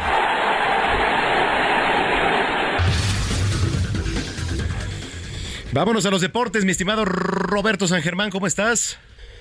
¿Qué tal, qué tal, mi querido Manuel? Buenas tardes y buenas tardes a toda la gente que nos sintoniza. Pues aquí iniciando con las damas, amigo, y un deporte que se puso de moda hace algunos años, el tiro con arco, y es que hoy las féminas mexicanas Alejandra Valencia, Ángela Ruiz y Aida Román, amigo, pues sí, este equipo femenino de arco recurvo, pues ganó la medalla de oro en tiro con arco allá en Turquía, en Antalya, donde está este, llevando este pues Copa del Mundo de tiro con arco. Se llevaron la medalla de oro hoy por la mañana, vencieron a las chinas por un por eh, un marcador de 6 a 0. Los parciales fueron 55-51, 55-54, 57-53, con lo que se colgaron el primer oro de la temporada. Bien, bien por estas mujeres, mi querido amigo. Oye, pues qué bien, eh, siguen poniendo el nombre de México en alto, digo, en otras disciplinas, qué, qué padre lo que están haciendo y, que se den muchas más noticias de estas. Exactamente, ahí pues ya, ya es una vieja conocida, tanto Alejandra Valencia como Aida Román, ¿no? Las conocemos y bueno, pues aquí ahora Aida, Aida Román, sí, con Alejandra Valencia y Ángela Ruiz, pues llevándose el oro allá en Altaya, Turquía, mi querido amigo. Así que bien por las mexicanas. Y dejemos el tiro con arco recurvo y vámonos ahora al fútbol mexicano porque ya estamos, pues nada más nos falta un partido de esta jornada 16, que es el de al rato a las 7 de la noche. Santos recibe a Querétaro. Y se dieron pues marcadores interesantes y pues no se movió mucho la tabla, mi querido amigo, para lo que va a ser la liguilla, ¿no? Eh, los juegos empezaron el jueves, donde Tigres le gana 1-0 a Puebla, ya para el viernes Mazatlán pierde 2 a 0 con Monterrey, que es superlíder, nadie le va a quitar ese lugar ya. Monterrey va a tener como el superlíder del torneo con 37 puntos hasta el momento. Y la próxima semana, pues a quién crees que reciben al equipo de los Pumas. Ándale. Todavía tienen una ligera esperanza de poder calificar a la mediocridad del repechaje. Luego Necaxa pierde 3 a 1 contra el Atlas, que también está en puestos para entrar al repechaje. Tijuana y León, pues no se hicieron daño, pero aquí la situación que se ve afuera del estadio, algo tiene que hacer la Liga MX, porque se golpearon, ¿sí? Los seguidores de Tijuana golpearon a los de León. hay videos que están circulando en las redes sociales. Hay un patadón que le ponen a un hombre ya tirado. No, no, no, pero de verdad, señores, pero pues les va a temblar, amigo les va a temblar la, manita a la Federación Mexicana de Fútbol. Sí. sabes quién es el dueño de Tijuana, ¿no? Eh, recuerdo, digo, no, es este el dueño de Caliente, ¿no? sí, exactamente. ¿Y quién es y quién es el patrocinador de la liga? Pues sí, Caliente. Caliente. ¿Crees que van a hacer algo? Por favor, señores, no van a hacer nada. Hubo golpes y no va a pasar nada ni veto al estadio lo vamos a traspapelarlo y lo vamos a dejar en el archivo de cosas que a nadie le interesan. Así va a pasar con nuestra querida Liga MX. El señor Miquel Arriola, si está escuchando, hagan algo. A ver, demuestren que sí realmente quieren cambiar el fútbol mexicano. Y bueno, también, ahorita vamos a hablar de otro tema que se dio en el partido de tu equipo. Pero bueno, Pachuca le gana 2 a 1 Atlético de San Luis. Chivas le gana 2 a 1 a Cruz Azul, viene con remontada, empezó ganando el equipo de Cruz Azul con un gol de Uriel Antuna, y ya luego vino el Pocho este hombre que pues yo creo que le están cobrando el doping de hace unos años y por eso no lo llaman a la selección desgraciadamente, pero gran jugador el que tiene las Chivas en ese hombre, ¿no? Luego América y Pumas en un partido, la verdad, este mira, de repente los medios quieren vender que gran clásico, duelazo, partido insípido, los dos estaban cuidando, sobre todo creo que Pumas pudo haber hecho más si es que quería llegar a la liguilla, aunque sea por medio del repechaje. América cuando le metieron el gol decidió atacar y en tres minutos les empató. Sí, con un penal, pero tuvo oportunidades América y tuvo oportunidades para ganar el partido. También tuvo una muy clara el equipo de Pumas, qué malos son los centrales de América. La verdad, un partidito bastante, bastante malo. Y luego Toluca, hoy al mediodía, a uno contra Juárez. Y pues bueno, ¿cómo queda la tabla de posiciones, amigo? Porque hay que recordar que se viene el famoso repechaje, ¿no? Y quienes están en esa mediocridad. Lugar Monterrey con 37 puntos, América 31, igual que Chivas, son 2 y 3, pero simplemente por la diferencia de goles. Así que el cuarto lugar es Toluca con 29, mi querido amigo. Así que También Pachuca tiene 28, León tiene 27, Tigres tiene 25 y Cruz Azul tiene 21. Estos son los primeros ocho. Luego en el noveno lugar está Atlas con 20 puntos, el décimo es Santos con 19, Pumas es el lugar número 11 con 18, igual que Atlético de San Luis que tiene 18, ya luego sigue Querétaro con 17 y Puebla que es el 14 con 17. Pues ahí veremos quiénes intentarían llegar, seguramente ya ni Atlético de San Luis ni Querétaro podrían entrar, sí, y tampoco Puebla, pero ahí estamos viendo las situaciones que está dando con esta mediocridad del fútbol. Y te dije que vamos a hablar de tu equipo. Pues bueno, ayer en el estadio Akron hubo una persona herida con un arma blanca. o sea, tampoco podemos quedarnos callados ante esta situación. A un aficionado, pues parece que lo picaron, como se dice vulgarmente. Sí, sí, sí. Qué bárbaro. Así, así de simple. O sea, ¿a dónde vamos a llegar? No sabemos, amigo. No sabemos. Este esta situación o hace algo la liga, porque hay que recordar que a partir de esta jornada, mi querido Manuel, todo el mundo tendría tiene que entrar ya con su fan ID. Por eso ayer el partido de América y Pumas este se tardó en empezar porque además hubo un portazo porque la gente no quería y que no sé qué, entonces todo un rollo. Ya para entrar a los estadios tienes que llevar el fan ID famoso, ¿no? Entonces, pues pues si se pone que ya hay fan ID, pues ya podemos checar quiénes fueron, ¿no? Sí. Los viejosos, quiénes hicieron las cosas, pues vas y los buscas y pues hay una demanda o simplemente por cuestión de la liga, pues los llevas ante la ley y que respondan por lo que están haciendo, ¿no? Porque a ver, yo no puedo creer que no puedas ir a un estadio de fútbol a ver un partido sin tener que cuidarte de un idiota. No, y tienes toda la razón. Eh, mira, eh, no es por, bueno, sí es, sí es por comparar, ¿eh? De repente veíamos eh, el clásico que no, no, no, me quiero ni meter en temas de marcadores ahora del, del, béisbol, pero mira, está la guerra civil y, hay convivencia de porras, y hay convivencia y es una guerra, sí, pero en ningún momento se desata una violencia, en ningún momento no, es tan diferente. Digo, ¿en qué momento necesitamos ser tan eh, primitivos? Tan absurdos, tan nómadas, para hacer este tipo de salvajadas en un estadio en donde van familias, Roberto. No, mira, eh, ahí lo hemos platicado, se ha pasado en el béisbol, desgraciadamente, si no de mal recuerdo, hace poquito en la Liga del Pacífico hubo una golpiza también, desgraciadamente ha pasado también en otros deportes, se daba más en el fútbol, eso es un hecho, y bien, como lo dices, sí, después de los marcadores que pasaron en la guerra civil, un 25 a 2. ayer o antier, no me acuerdo cuándo fue, pero son estas situaciones. Ahí la gente va enojada, obviamente un equipo pues que te ganen así, no te gusta, pero pues no te vas a agarrar a golpes cuando tienes que entender ¿no? Que es un deporte y que no te va a pasar nada si gana o pierde tu equipo. ¿Qué vas a pasar en un momento? Sí. ¿Que se van a burlar de ti? Sí. Claro.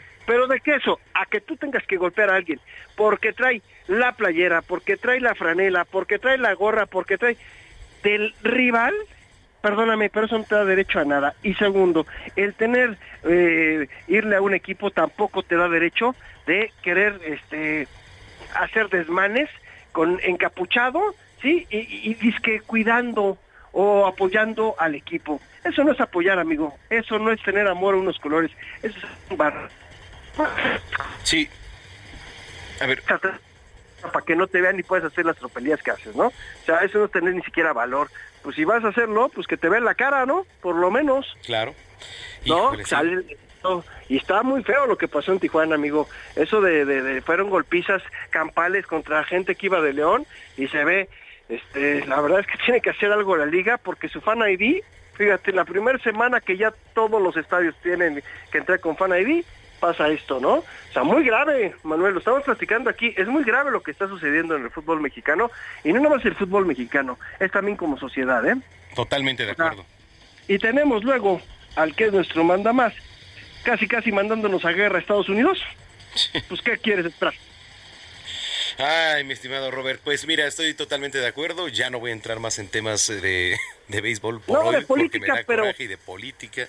No, pues es que no puedes salir y dar unas declaraciones así, pues para que en valentones todavía así de por sí. Claro. ¿No? en donde piensan que pueden, sí vamos a atacarlos, ¿no? Vamos a hacerles frente, ¿cómo no? Ya quiero ver quién se va a poner enfrente. pero bueno, o sea, o sea, de plano, pero ya en, temas así, ¿no? O sea, la verdad es que la sociedad estamos muy mal, amigo. Y digo, estamos muy mal porque somos todos parte de ella, ¿eh? Totalmente de acuerdo. Muy mal. Oye, los, no son para golpearnos, pero bueno, dime. La gente que te viene escuchando a esta hora de la tarde, ¿en dónde te puede seguir en las redes? En Twitter, amigo, estamos ahí en arroba de San Germán. Sé que no quieres hablar del béisbol porque sí, a tus tigres los han puesto unas vapuras. Aunque el primer partido perdieron 10, 12-10, amigo. Sí, pero iban ganando 10-0. Esa es la gran diferencia. En fin.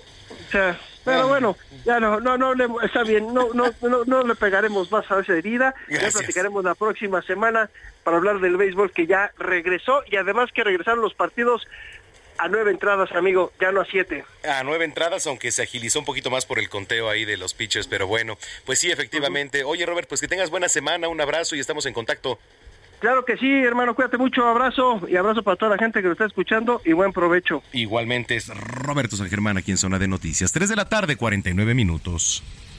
Salud con el doctor Manuel Lavariega.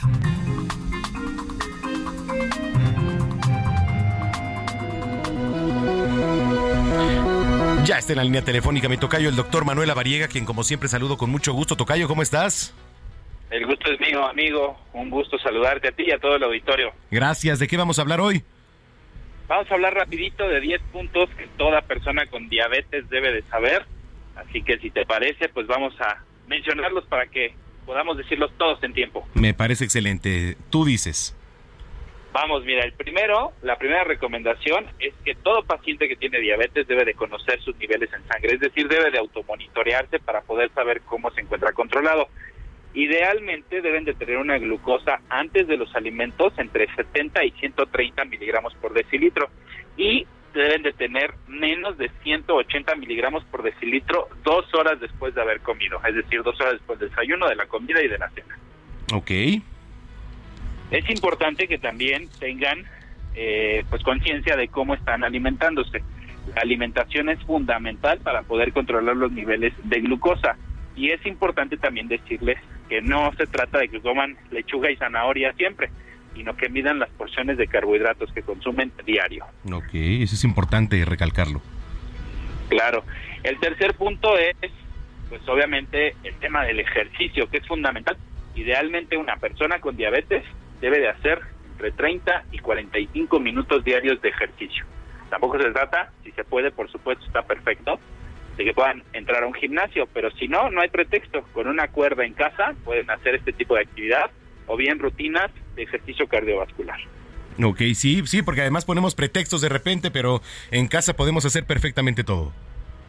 Así es, ya hoy existen estas plataformas de streaming que literal entramos, le ponemos reproducir al videíto y nos va marcando la pauta para poder hacer ejercicio. Correcto. Ok, Tocayo, entonces es el segundo punto. ¿Qué más? Vamos con el siguiente punto que es el cuarto, conocer los síntomas de la baja de glucosa en sangre, que se llama hipoglucemia. Regularmente los síntomas más comunes son mareo, sudoración, palpitaciones e incluso confusión.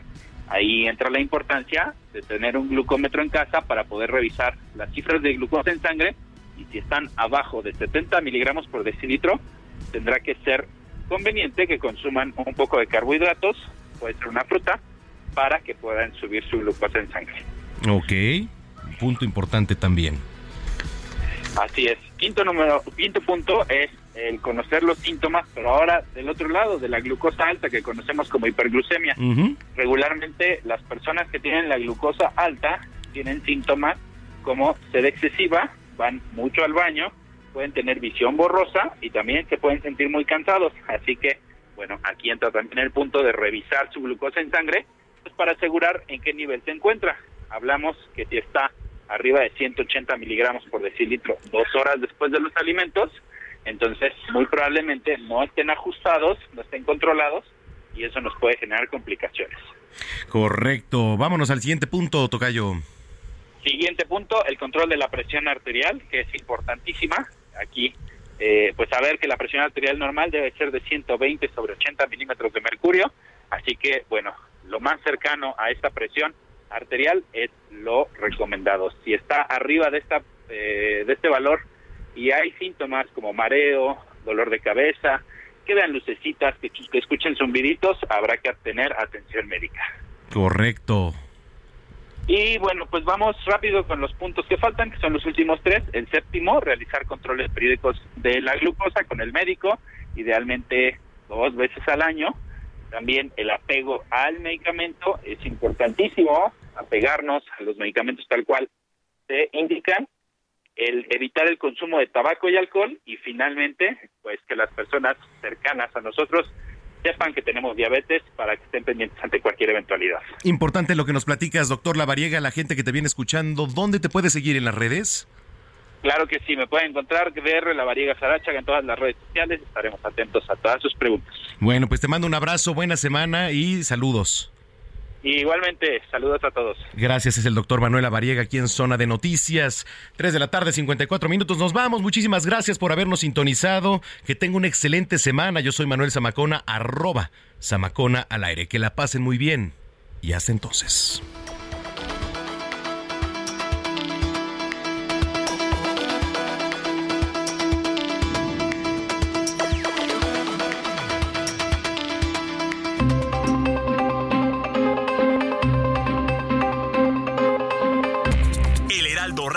Presentó Zona de Noticias con Manuel Zamacona. Los esperamos la próxima semana desde el epicentro de la información.